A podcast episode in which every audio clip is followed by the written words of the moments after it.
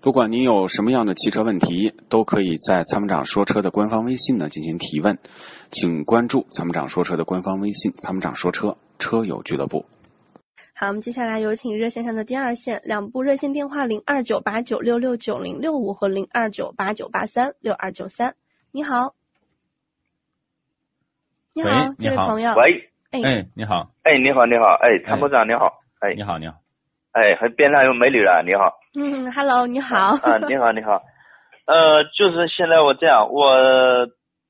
想买一辆车，家庭用的，代步用，代步用的，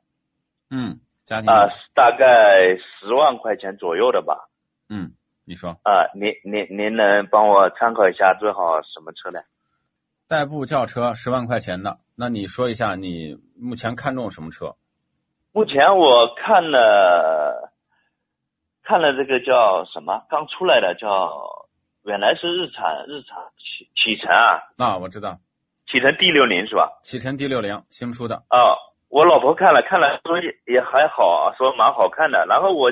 朋友说呢，就是说第六年它刚出来的，然后它也不是说是合资的，它是不是合资的呢？我想问一下。它是属于合资的自主品牌，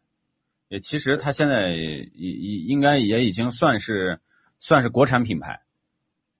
但是呢，它有合资背景，就是它的技术是有合资背景的，啊，那您因为它说的这发动机就是尼桑的嘛，对吧？嗯嗯啊，发动机是尼桑的，变速箱也是尼桑的。其实变速箱不是尼桑的，呃，威克特的。这个我在广州车展上也见了那个变速箱制造工厂，也就是说启辰也用他家的变速箱。就这个车呢本身呢，其实它就是轩逸，你知道吗？嗯只是说轩逸改了一下，然后又又又又又这个就是用一个比较低的价格。如果你要喜欢，从技术上的来源来讲，没有多大问题。就是从三大件儿来讲，它是一个相对于有可靠性的基础的这么一个产品，你是可以考虑的，可以考虑，啊可以考虑。哦，就是有朋友讲说这个车都不好，而且路上基本上看的很少很少。刚出来呀，出来才不到一个刚出来月以呢前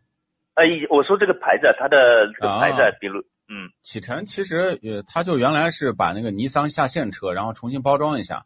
啊、然后再推。那启辰未来的发展还是有前景的，因为本身呢，现在这个启辰它不再是东风日产的这个子品牌，它已经变成了东风的一个子品牌，也就是它的位置跟这个尼桑它是一个一个级别的。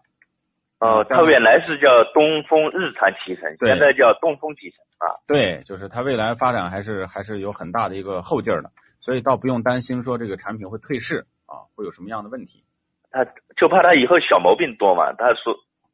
小毛病这谁也不能判定，但是从基础上来讲，应该说我说了，就衡量一个车它的来源是什么。首先，轩逸这个平台呢，就是来源还算就是保有量比较大的一个产品，对吧？它也造那么多年了